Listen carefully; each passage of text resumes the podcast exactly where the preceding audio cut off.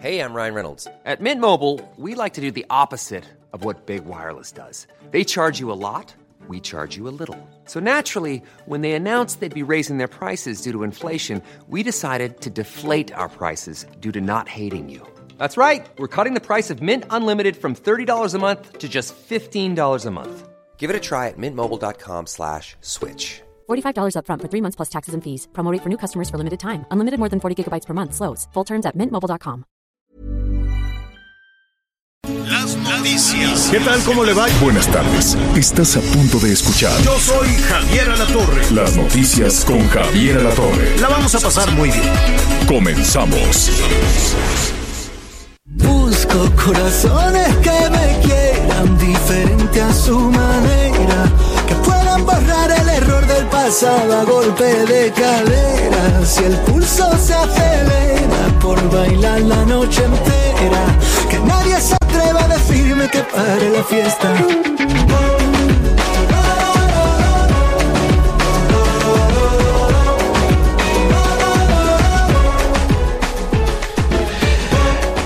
¿Qué tal? Qué bueno que nos acompañan. Qué gusto que esté con nosotros esta, esta tarde con información muy importante. Un fin de semana además este soleado.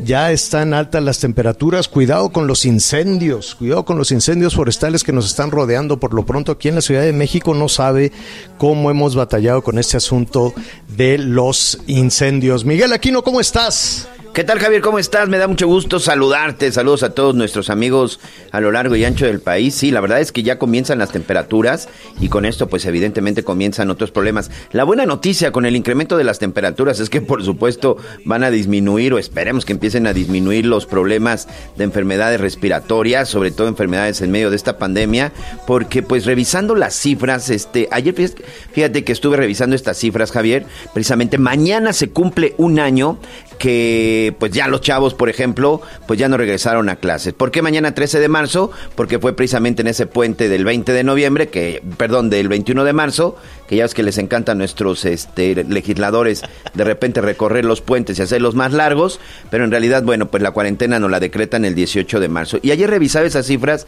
y la verdad es que sí al principio, no sé si por negligencia, por indiferencia o verdaderamente porque eran las cifras reales, pero empezamos poco a poquito y bueno, me platicaba un- una doctora con la que hoy en la mañana tuve una larga charla de varios temas que ya les iré contando y decía que por supuesto es muy importante cuidar las enfermedades respiratorias, pero sí también con esto a cuidar la salud en materia de hidratación y los incendios forestales que ya han estado fuertes. Aquí en la Ciudad de México llevamos dos esta semana, Javier.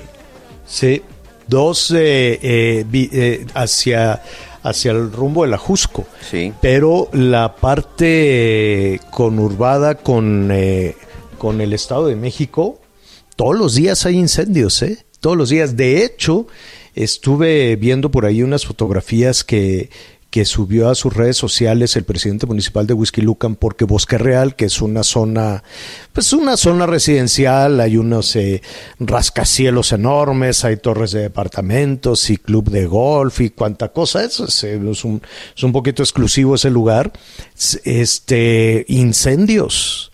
Incendios, como es el crecimiento de la mancha urbana, Bosque Real, pues se metió ahora sí que en la parte, no se metió, sino que es digamos que el límite ya con la, con la parte de montaña y se quemó. Entonces el fuego estaba ahí rodeando los edificios, ya me imagino las personas pues se han de haber puesto nerviosas, yo no sé qué habrá sucedido, pero rápidamente entraron ahí los, los este, bomberos. Oiga, pues nada que ya estamos... eh, Hay muchísimas personas. Me llamó eh, mucho la atención, eh, Miguel, que este, yo creo que no hay que bajar la guardia todavía. vamos bien, vamos bien en el tema, en el tema de las vacunas. Nuestros vecinos del norte van increíblemente bien. La verdad es que este fin de semana van a llegar a los 100 millones de vacunas aplicadas. 100 millones de vacunas, no en doble dosis, pero ya 100 millones de vacunas, lo cual es un gran avance. Y ayer estaba viendo que este ya empezaron ellos a hacer un llamado no solo para la aplicación de la vacuna a los adultos mayores.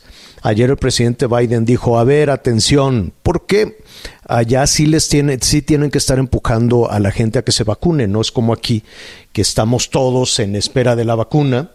Allá es al revés, ¿no? Hay, la, gente no tiene necesariamente esta cultura de la vacunación como los, como los mexicanos, que desde niños van y que te pongan este, que te pongan el otro, y estás ahí con el tema de, de la vacuna. Ellos no.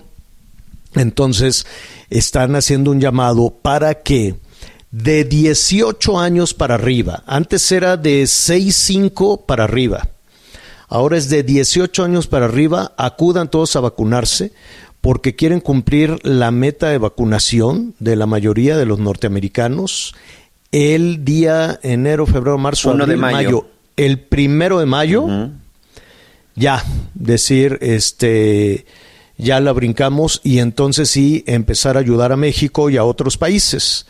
Entonces dicen, tenemos mes y medio para aumentar. Ellos traían un ritmo de vacunación casi de dos millones de vacunas diarias, más o menos la cantidad de vacunas que hemos aplicado aquí desde ¿Cuándo empezó esta historia? En diciembre nos dijeron que ya iba a arrancar la vacunación, ¿no? Y luego en enero. Sí, en diciembre, en diciembre. era eh, cuando se anunciaba que ya empezaba el Plan Nacional de Vacunación, empezaban a dar a, pues que se iba a llevar por fechas, que se tenía que hacer el registro, pero creo que a partir de mediados de enero es cuando empezamos a ver ya verdaderamente, pues que se empezaron a aplicar las vacunas, señor. Era cuando hablaban, ¿te acuerdas? Sí, sí, sí. Y todo el mundo, ay, ya te hablaron. No, no, pues que a mí tampoco. ¿Y, ¿y para qué sirvió eso? ¿Te acuerdas que hablaban? Y sí. generó ahí mucha expectativa y a la hora que al final de nada sirvió ese registro telefónico, ese registro telefónico que la verdad creo que fue para otra cosa y no para lo de las vacunas. No, era propaganda. Sí, sí, sí. Era propaganda así de, mire, yo soy tan chulo, tan lindo que le voy a poner la vacuna. Y la gente decía, ya, ya me van a vacunar, pero no. Ya después aclararon, no, lo que estamos haciendo es preguntarle a la gente, oiga, usted quisiera, eh, si se pudiera, ¿no? En fin. Es, es eh, la, la, forma en la que afortunadamente está avanzando, despacito, despacito, despacito, pero está avanzando. Hay en este momento personas que, que los están vacunando en diferentes partes del país, en la Ciudad de México, en la delegación este, Azcapotzalco y Miguel Hidalgo. y Miguel Hidalgo. Y yo creo que ya aprendimos, o ya las autoridades han aprendido, o ya por lo menos están un poquito más controlados los guardianes y ya este, son un poquito más más amables y, qué bueno, porque la verdad era muy injusto que todo se, se viera desde la óptica eh, política o desde la óptica electoral y eso pues este era muy injusto para pues para muchas personas ¿no? que están esperando este tema de la vacuna creo y vamos a revisarlo al ratito con con Maricruz eh, si no me equivoco, Miguel, vamos a ver cómo se está desarrollando y creo que muy bien en el Estado de México. Sí, la verdad es que eh, el Estado de México pues sí está copiando pues los buenos los buenos ejemplos que hemos tenido en Estados Unidos. Mm. Ayer, por ejemplo, en el estadio Nemesio 10, en donde juega el Club Deportivo Toluca, primero que nada, Javier, en el Estado de México es la primera entidad en donde, aquí ya lo habíamos comentado varias veces, en donde están participando no solo los tres niveles de gobierno, municipal, estatal y federal, sino también ya integraron, ya invitaron, o mejor dicho, ya permitieron que la iniciativa privada les apoye, sobre todo en cuestión de logística. Ya el Consejo Coordinador Empresarial, este, algunas empresas importantes eh, de la iniciativa privada, el Club Deportivo Toluca, que fue finalmente quien proporciona el estadio. Ellos están ya participando en la logística y esto les está ayudando. Ayer, por ejemplo, pasaban el primer reporte de que en tan solo dos horas, en cuanto abrieron el estadio, habían aplicado alrededor ya de nueve mil vacunas, que era muy importante esa cantidad. ¿Y qué es lo que están haciendo incluso en el estadio? La gente no se tiene que bajar, ¿eh? Les están vacunando en el automóvil, señor. Cosa que ya habíamos visto, por ejemplo, en Arizona, en un estadio de béisbol. Bueno, pues están siguiendo este ejemplo y les está funcionando. Hoy, precisamente, en la zona de Valle de Bravo también se está llevando a cabo una campaña intensa y el Estado de México está avanzando con el apoyo de la iniciativa privada y ahí sí se están involucrando los tres niveles de gobierno. Ojalá sirva esto como un programa piloto para que se replique en las 31 entidades restantes. Sí, yo creo que sí, porque, pues mira, yo creo que los para los adultos mayores, este, Habrá algunos que, que, que, llegarán en el transporte público eh, y pues eh, tendrán algún pariente por ahí que les pueda ayudar a hacer fila, ¿no? Como ha sucedido. Este, y, pero vaya, yo creo que lo que hay que agradecer eh, entre todos es la posibilidad de organizarse, ¿no? La posibilidad de decir, a ver, la, los de la, pero respetar esa situación, eso sería fundamental. Yo sé que la gente se agolpa en los sitios de vacunación porque tiene miedo de que no le toque, como sucedió ayer en Oaxaca, que al ratito vamos a ver, hubo hasta balaceras, fue una cosa impresionante lo de Oaxaca. Entonces la gente se asusta y dice, pues más vale que vaya y que me forme a quedarme, a quedarme sin vacuna. Si algún adulto mayor tiene la posibilidad de que el hijo, la hija, el vecino, que se organicen ahí este, los vecinos con un solo automóvil, los mexicanos somos como muégano, ¿no? Entonces para ir a, a vacunar a la abuela, pues queremos ir 10 en el coche. No, no se puede. Tienen que ir solo tres. Una persona, la que maneja, que no se va a aplicar la vacuna por, por cuestiones de seguridad, ¿no? Porque pues, no, no pueden vacunar a todas las personas por si hay algún tipo de reacción. Y, eh, y, dos personas que se puedan vacunar. Es más o menos lo que se ha estipulado en los coches.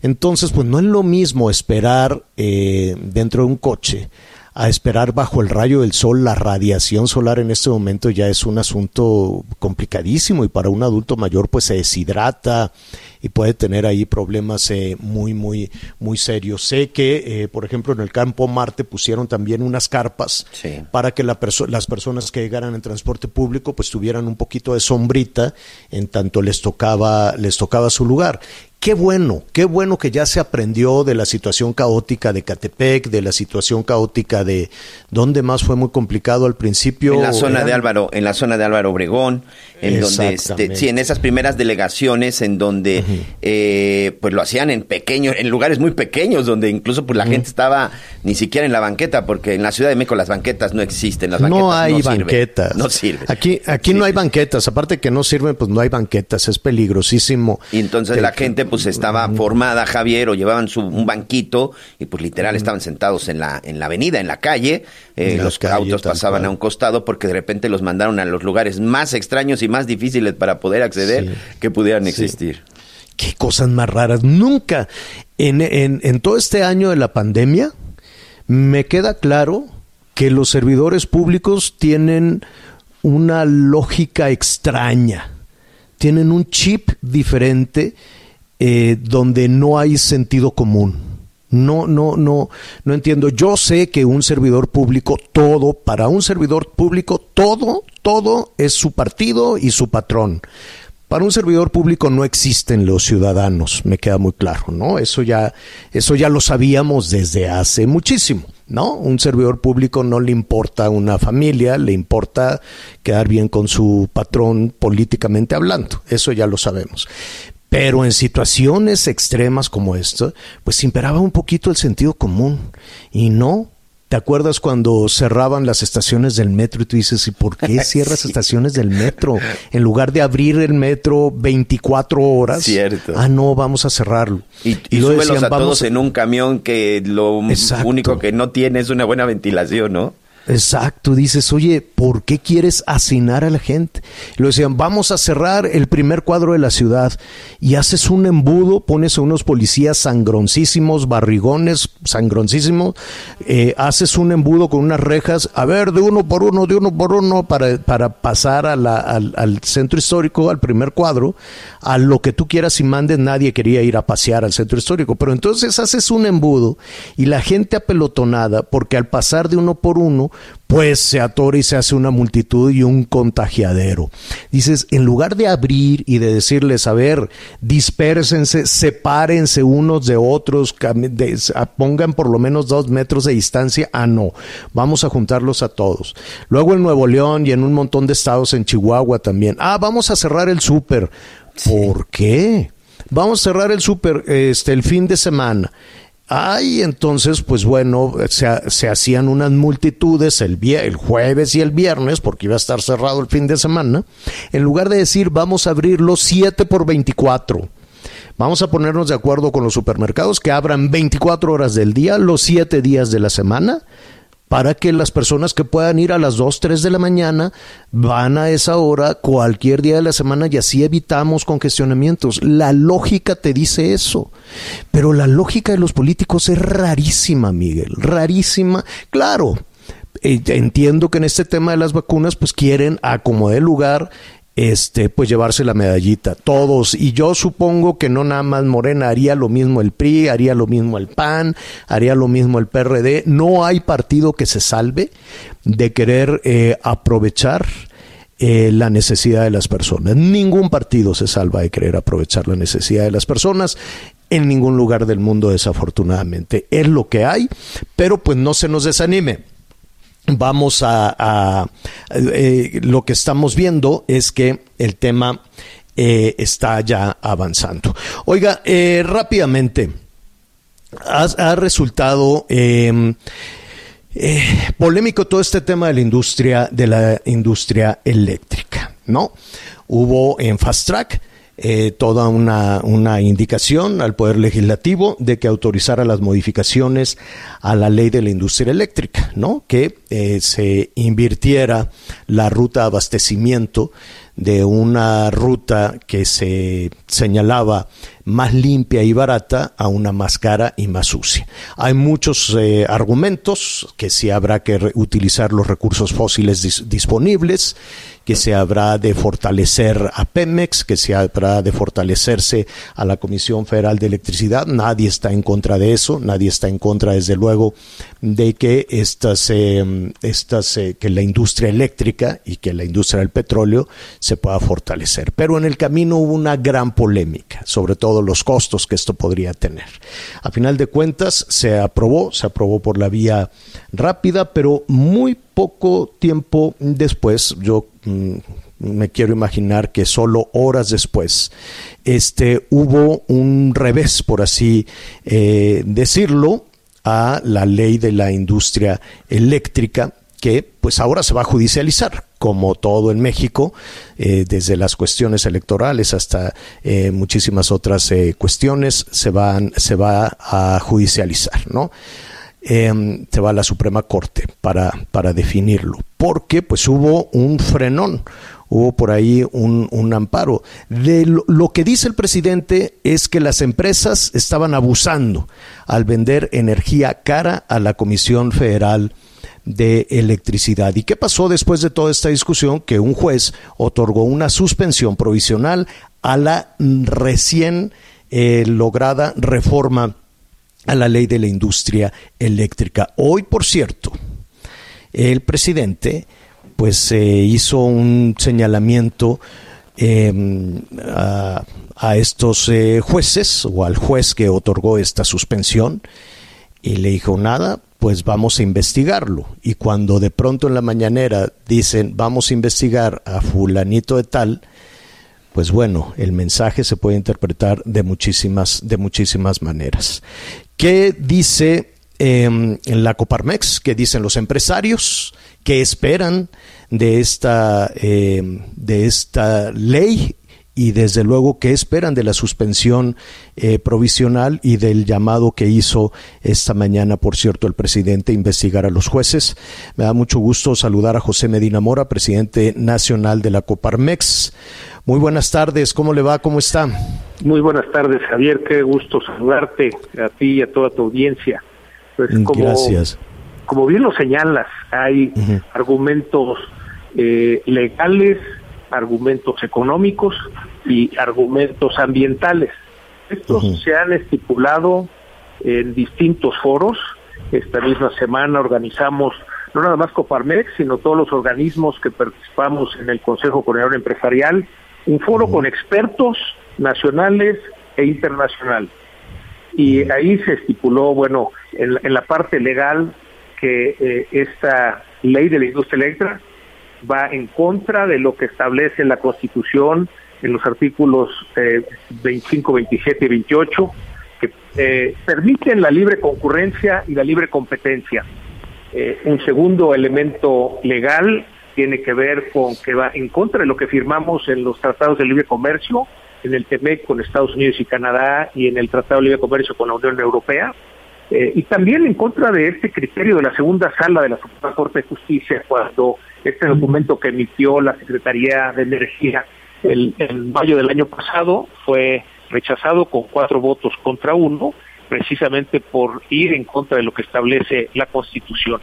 Y finalmente lo que la Comisión Federal de Competencia Económica estipuló era que va en contra de la libre competencia y por eso recomendaba que no se aprobara. Estos mismos argumentos legales fueron puestos eh, dentro de la Cámara de Diputados por los diputados de los partidos de oposición y por los senadores de oposición. Como sabemos, Javier, estos fueron aprobados eh, por mayoría, tanto en la Cámara de Diputados como en la Cámara de Senadores, a pesar de que hubo 400 reservas en la Cámara de Diputados, no se le cambió ni una coma. Eh, pero también hay argumentos económicos. Eh, lo que se establecía anteriormente es que primero se consumiera la energía más barata y una vez que esta ya se terminara, entonces se iba a energías más caras. Esta ley lo que propone es que se consuma primero lo que produce la Comisión de Electricidad, aunque sea más cara y aunque contamine. Ese es el tercer grupo de argumentos ambientales en donde eh, tenemos un acuerdo firmado, el Acuerdo de París, en donde nos comprometimos que para el 2024 deberíamos tener el 35% de la energía limpia. Entonces, lo que se requiere es que la CFE invierta en energías limpias, en energía eólica, en energía solar, para ir haciendo la transición. Es algo que no puede suceder de un día para otro, pero tiene que irse avanzando en ese sentido. Y quizá más importante que el Acuerdo de París es el compromiso con las eh, futuras generaciones de dejar de contaminar el planeta. Eh, sabemos que fue aprobado, sabemos que fue publicado y ahora hay esta suspensión. Eh, en este sentido, Javier, bueno, confiamos en el Poder Judicial, en la autonomía e independencia del Poder Judicial. Si esto eventualmente llega a la Suprema Corte de Justicia, bueno, que decidan de acuerdo con las leyes. desde Coparmex impulsamos que lo que se debe respetar es el Estado de Derecho. Mientras estas leyes no sean cambiadas, debe respetarse la ley. Y esa es la postura que tenemos. Eh, ojalá que eh, exista realmente esa actuación autónoma e independiente de tal manera que es mejor para el país. Eh, retomando un poco lo, lo, que dijo esa mañana el eh, presidente de la República, José, em, dice palabras más, palabras menos, ahí va el amparo, es el primero. ¿Eso qué significa? ¿Que buscarán por esa ruta de los amparos eh, revertir o contener esta, esta modificación a la ley de la industria eléctrica? Sí, ya habíamos advertido, Javier, desde Copamex, que si se aprobaba esta ley, inmediatamente habría amparos. Hay empresas, tanto nacionales como internacionales, que han invertido en nuestro país basados en la ley que existía y aquí se les está cambiando las condiciones a mitad de camino. Es por eso que se amparan y en ese sentido, bueno, habrá que indemnizarlas en el proceso. Habrá no nada más amparos de empresas nacionales e internacionales, sino también litigios internacionales de los países con los que tenemos firmados los tratados de libre comercio, porque precisamente nos habíamos comprometido a esta libre concurrencia, libre competencia, condiciones de igualdad que no se están respetando. Eh, es, afortunadamente, en los mismos tratados de libre comercio está estipulado cómo se resuelvan estas controversias. No es la primera ocasión en que el presidente hace una, un señalamiento respecto a la actuación de despachos de abogados y en este caso de jueces. Eh, en ocasiones ha tenido pues eh, observaciones muchísimo más severas, casi casi de traición a la patria, etcétera, etcétera. Eh, pero dice, bueno, en realidad lo que están haciendo estos jueces con los amparos va en contra de los mexicanos, va en contra del interés nacional y está de, a, a favor de intereses privados, de particulares. ¿Así lo ven ustedes? Bueno, desde Coparmex y los organismos que pertenecemos al CCE, eh, queremos una CFE sólida, una CFE que nos eh, dé luz, o sea, no queremos apagones, queremos luz hoy, queremos luz mañana y que esta sea en condiciones económicas que nos permita no nada más para los hogares, sino también para los procesos productivos, condiciones de competitividad. La ley establece que la CFE tiene monopolio en transmisión y distribución y ahí eh, invitamos a la CFE a que haga inversiones para mantener tanto transmisión como distribución, lo que se establecía es que eh, la iniciativa privada podía participar en generación y en comercialización. Este es el cambio que ahora se está haciendo Y, desde luego eh, queremos esta CFE fuerte y la iniciativa privada simplemente estará para complementar la labor que tiene que hacer la CFE, que de por sí es fundamental, es una empresa productiva del Estado, nos interesa que sea rentable, nos preocupa que hayan reportado 70 mil millones de pesos en pérdidas el año pasado, algo que no sucedía eh, desde hace varios años. Necesitamos que la CFE sea una empresa rentable, una empresa sólida y sobre todo que invierta en el largo plazo en energías limpias, solar y eólica, y también invierta en almacenamiento de gas para poder evitar estas subidas repentinas de los precios del gas ante condiciones climáticas como la que vivimos en el noreste del país y que también afectó a Texas y que eso implicó que subieran eh, los precios del gas. Entonces, eh, estamos para complementar la labor de la CFE y desde luego desde Coparmex defendemos el Estado de Derecho, es decir, en este país más que nuevas leyes, necesitamos que se respeten las leyes y parte de lo que establecen nuestras leyes es esta división de poderes. Eh, desde luego que si hay eh, las autoridades ven alguna empresa que ha abusado, pues deben sancionar a esa empresa o inclusive si hay algún funcionario público que abusó, pues también debe ser sancionado. Es decir, en lugar de tratar de quitar eh, todo el esquema, simplemente aquellos que actuaron mal, pues ser sancionados. Esa es la postura de defensa del Estado de Derecho que tenemos desde la Coparmex. Bueno, pues eh, te agradecemos, te agradecemos muchísimo, José, José Medina Mora. Nada más eh, escuchándote me quedo con, con una con, una sola cosa. Te robo un, minuto más. Em, llevamos dos, dos años eh, sentados en diferentes extremos, el gobierno federal y la Coparmex. Eh, no, no hay un punto de acuerdo. Es, decir, hemos escuchado, se, se anuncian estos planes de, de, inversión y se anuncian estos acercamientos y reuniones en Palacio Nacional, pero después no pasa nada. ¿Por qué? ¿Por qué no han logrado ponerse en el mismo sitio de la mesa?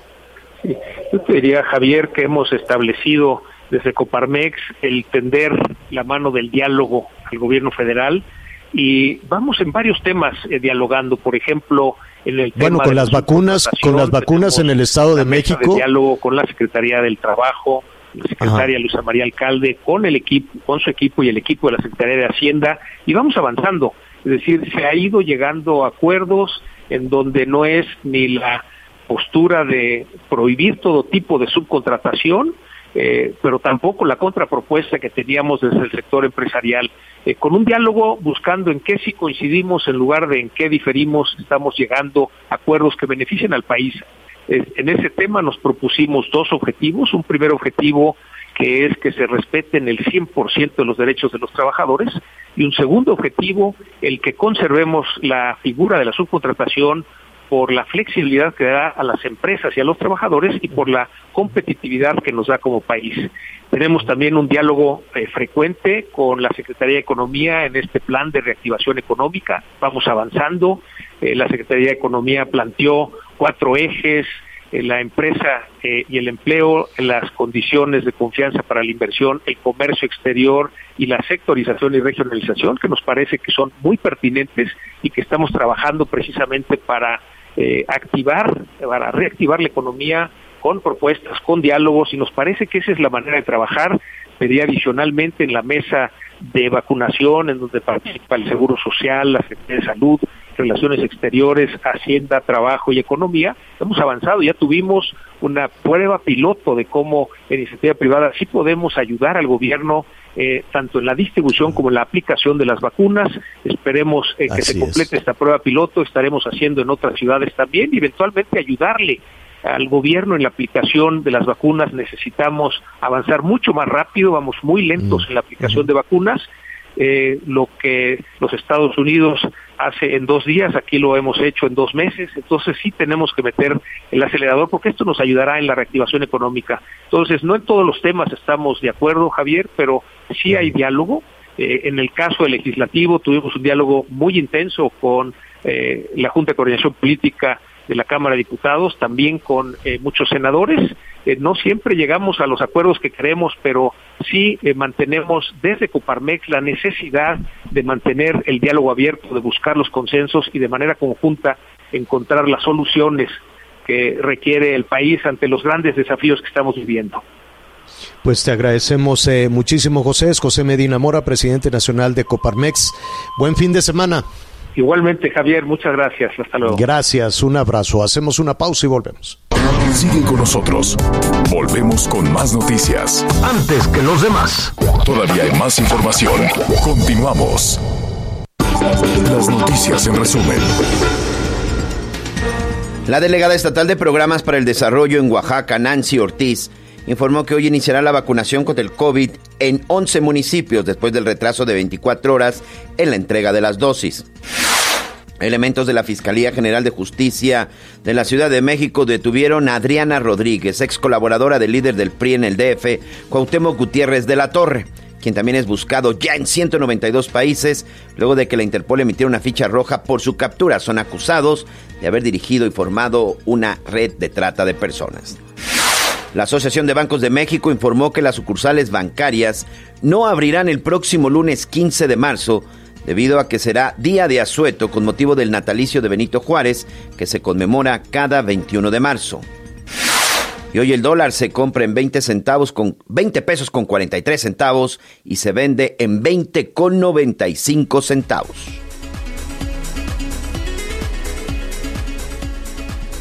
Bueno, muy bien, eh, gracias, gracias Miguel. Y luego vamos a retomar esto del día de asueto. Eh, con todo respeto, bueno, pues muy bien, ¿no? Las personas que, que requieran un día de asueto cuando estamos tan cuesta arriba, digo, no es por echarles a perder el puente, ¿no? Ojalá esto pueda reactivar la economía de varios sitios a donde las personas se puedan ir de puente, pero con, con las cosas como están, con la economía tirada 9%, menos 9%, pues habrá que ponerle atención a, a todas estas, a todas estas situaciones. Pero bueno, eh, a lo largo de la semana hemos hablado con algunas legisladoras, con algunos legisladores respecto a, este, toda esta discusión de la, de la cannabis, toda esta discusión sobre el consumo lúdico, sobre el consumo lúdico de marihuana. Hay que hacer eh, de pronto pues algunas, eh, algunas especificaciones, algunas di- diferenciaciones. Y hablábamos también aquí de algunas eh, lagunas que pueda haber eh, lo veíamos con algunas legisladoras y decían, bueno, pues ya puede la persona llevar el equivalente más o menos a una cajetilla, habrá que definir en dónde, este, qué hay con las terceras personas, este, em, en dónde se puede comprar, cómo se puede comprar, cómo se va a regular, cuántas personas pueden producir, pueden tener, este, pues plantas de marihuana en su casa, ¿no? Para decirlo así tal cual. Y la gran pregunta de todo esto, hay, hay dos cuestiones que son fundamentales. Una, ¿por qué se avanzó en lo lúdico y lo tan urgente que es lo, lo médico? Pues sigue, sigue ahí atorado y atorado y atorado. Ese es otra, ese es otro tema que vamos a, a discutir un poquito más adelante. Pero la gran duda es, bueno, pues si se va a consumir, alguien la tiene que producir, alguien la tiene que procesar. Y si ya en nuestro país, en diferentes regiones de nuestro país, este, hay eh, grandes eh, eh, eh, plantíos de marihuana, de amapola, em, ¿qué pasaría si se le da protección a estos sectores de, de la población, una protección legal? Sí, ¿qué tanto se ha avanzado en ese, en ese tema? ¿Qué tanto se ha avanzado en ese sentido? ¿Habrá con todas estas discusiones y estas modificaciones legales al consumo lúdico de eh, la marihuana algún beneficio para los sectores del campo para, eh, para cuestionar sobre esta sobre este tema, desde luego sobre esta eh, situación, vamos a platicar con Guillermo Nieto. Él es el presidente de la Asociación Nacional de la Industria del Cannabis, a quien le agradecemos esta comunicación. Guillermo, ¿cómo estás? Muy buenas tardes. Javier, buenas, Javier, Miguel, buenas tardes, buenas tardes a todos, auditorio. Pues muy contentos porque cada vez nos acercamos más a una legalización total de esta planta, eh, que tiene más de 25 mil usos, Javier. Eh, Esta planta es una planta milenaria que tiene sus primeros, sus primeras huellas en la historia en el año 8000 antes de Cristo, en una pequeña aldea de lo que hoy conocemos como Taiwán. Lo usaban ya para hacer cuerda y la primera vez que tenemos un registro de la marihuana, digo, del cannabis medicinal, es en el año 2400 antes de Cristo en China. Esta misma planta, esta, planta esta, esta misma planta, Javier, es muy importante porque imagínate lo que puede hacer para el campo mexicano y para el país una planta que podamos industrializar, de la cual podamos sacar, sacar textiles, biocombustibles, papel, plástico, concreto, medicinas. y- y medicinas. Entonces, imagínate lo Y, sab- que y sabes ser. también que, escuchándote, Guillermo, lo que podríamos sacar también es, eh, a ver si lo puedo explicar, es erradicar el miedo, la extorsión y tener trabajadores mucho más libres, ¿no? Así- Yo creo así que, en la... que sí, dime. No, no, no, adelante Javier, perdón. Sí, yo creo que en la medida en que se tenga certeza de que un campesino que hoy está en la ilegalidad, que hoy tiene que vender este su producción al crimen organizado eh, y que se pueda sentir, este, pues no sé, que pueda cruzar por la cabeza de una de una persona que esté trabajando de esa manera, a saber que ahora puede trabajar sin miedo. Así es, Javier, pero no solo esos campesinos. Hay que pensar también en los campesinos que hoy siembran maíz de temporal, que tienen unos rendimientos de dos toneladas por hectárea. El precio de la tonelada de maíz anda entre cuatro mil y cinco mil pesos. Ese agricultor solo puede producir en una temporada agrícola el equivalente a 10 mil pesos, Javier.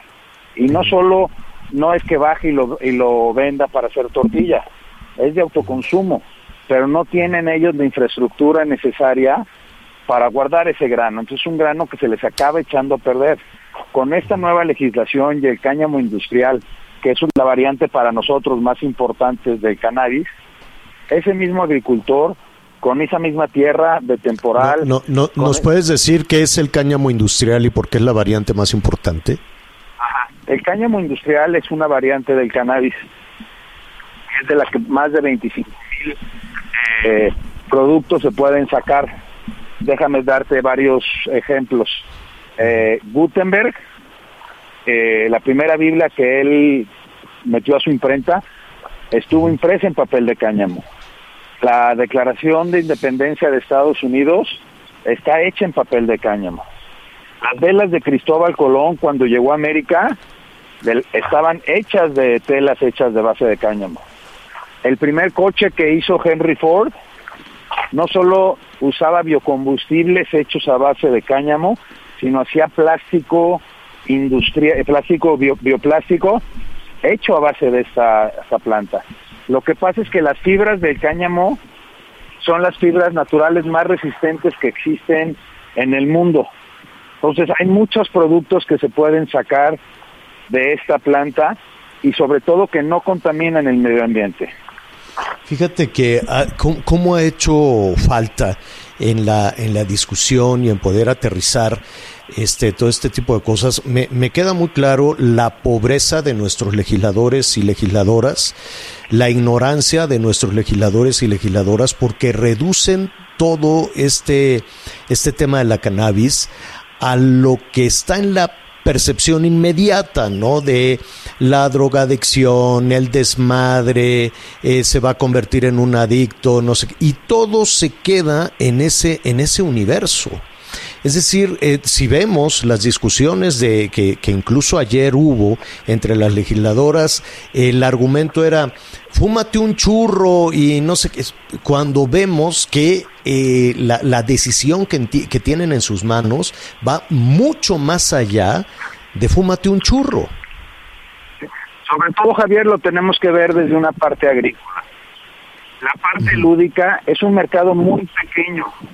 Habemos 10 millones de consumidores de cannabis lúdica en el país. En la parte agrícola, fíjate, 100 más de 100 millones de mexicanos consumimos jitomate todos los días. Y nada más sale el producto de Sinaloa y le tumba el precio. ¿Por qué? Porque eso es lo bonito del campo mexicano. Es un campo muy productivo. Entonces, si queremos sacar a gente de la pobreza extrema, principalmente en los agricultores, tenemos que empezar a pensar en productos que sean de un consumo muy alto. Por eso a nosotros nos gusta el papel.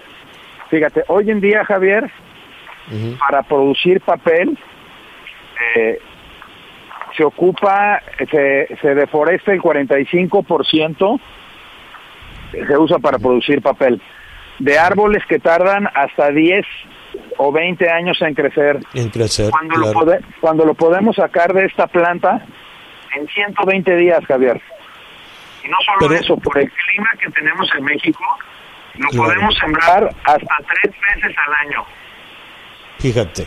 Guillermo, ¿eso ya quedó resuelto Eso ya en el quedó Poder resuelto. Legislativo? ¿Ya se Ya- puede hacer? resuelto. Ya se puede hacer.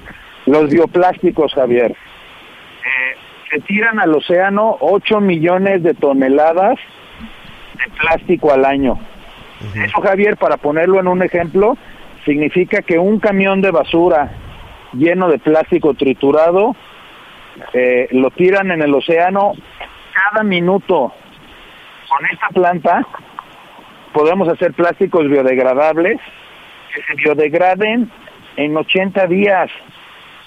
Y no solo eso, son eh, mucho más fuertes y mucho más ligeros que los plásticos hechos a base del petróleo.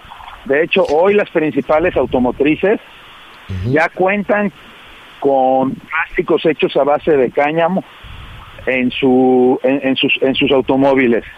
¿Por qué? Porque hoy el problema más grande que tiene la humanidad, Javier, es el cambio climático. Acuérdate, el mundo no fue heredado por nuestros padres, fue prestado por nuestros hijos.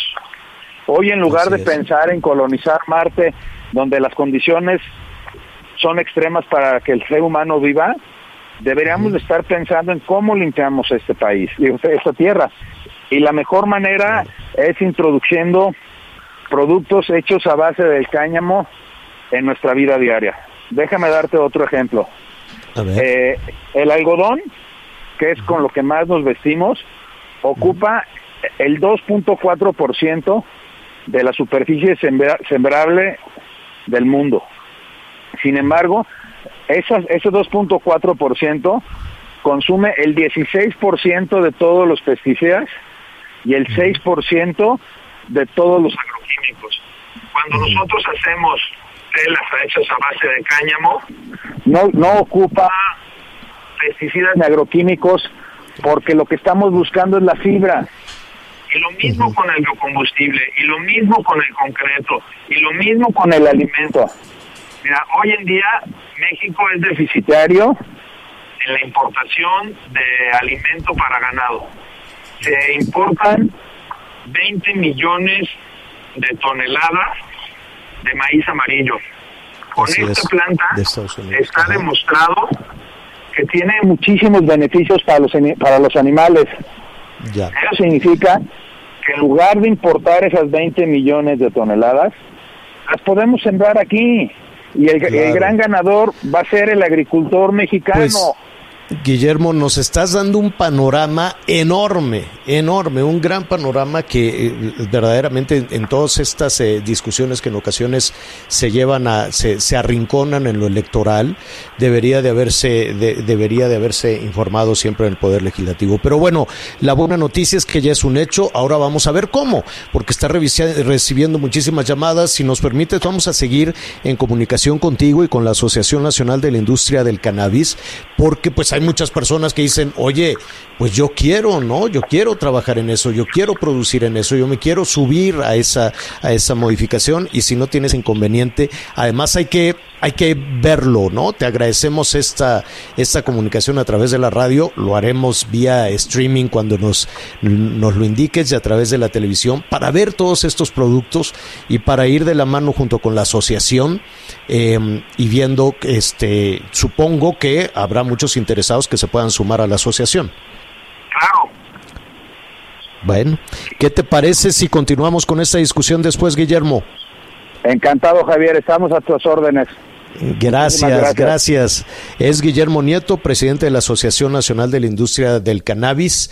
Y bueno, es otra perspectiva, Miguel, absolutamente distinta que vamos a comentar con, contigo y con nuestros amigos inmediatamente después de una pausa. Volvemos.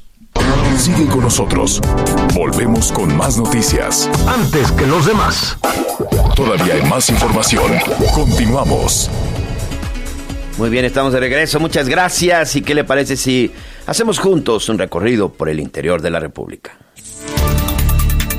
Este día se conmemora el 471 aniversario de la fundación de Acapulco, destino turístico icónico de Guerrero y del país por supuesto y que en su mejor época, en su época dorada, fue un imán para la llegada de visitantes extranjeros. Hoy Acapulco renueva su infraestructura turística y urbana, buscando recuperar sus mejores momentos y también recuperarse ante la crisis económica que ha generado la pandemia del coronavirus. Informó desde Acapulco Guerrero, Enrique Silva.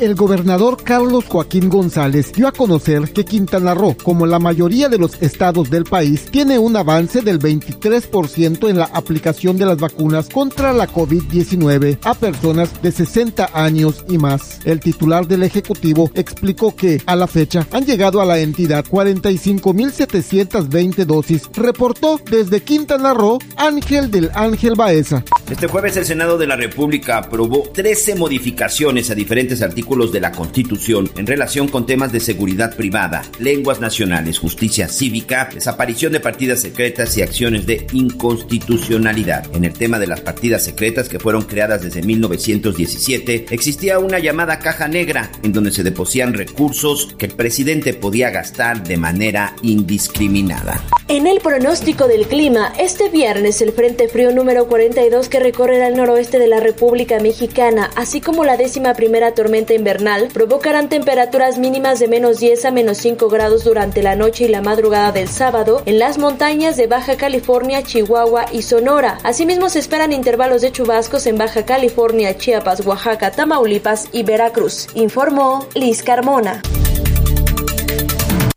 Sigue con nosotros. Volvemos con más noticias. Antes que los demás. Todavía hay más información. Continuamos.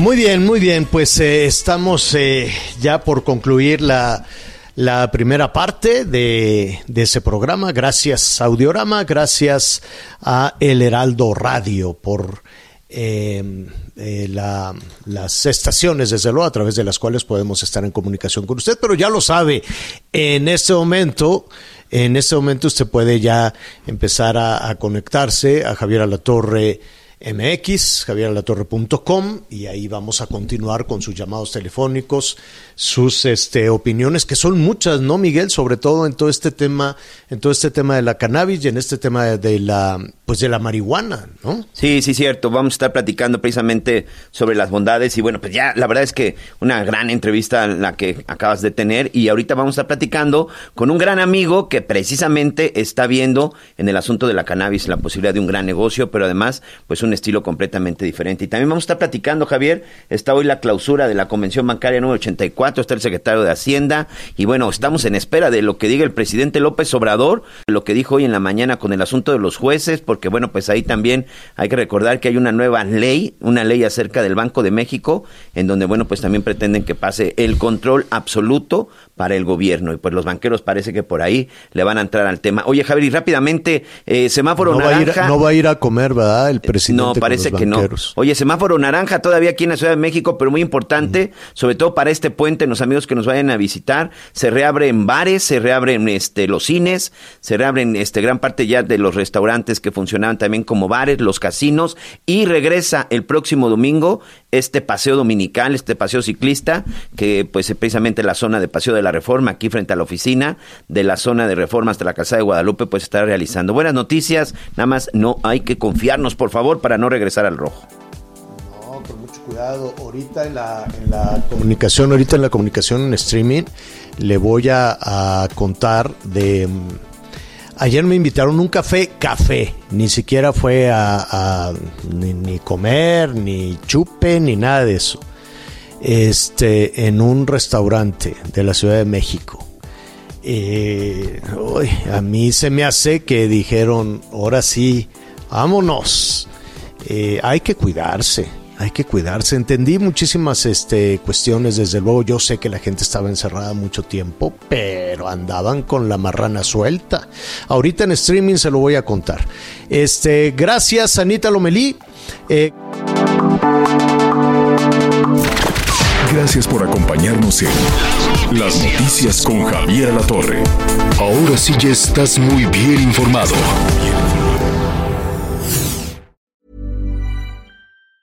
Want truly hydrated skin? Medocia's Body Care Breakthrough Hyaluronic Body Serum. It's clinically proven to increase hydration by 161%. It's lightweight, fast absorbing, and delivers 24 hours of hydration for silky smooth skin without any sticky afterfeel. Treat your skin to clean, vegan skincare from Osea. Get 10% off your first order with code SUMMER at OseaMalibu.com. That's O S E A Malibu.com code SUMMER.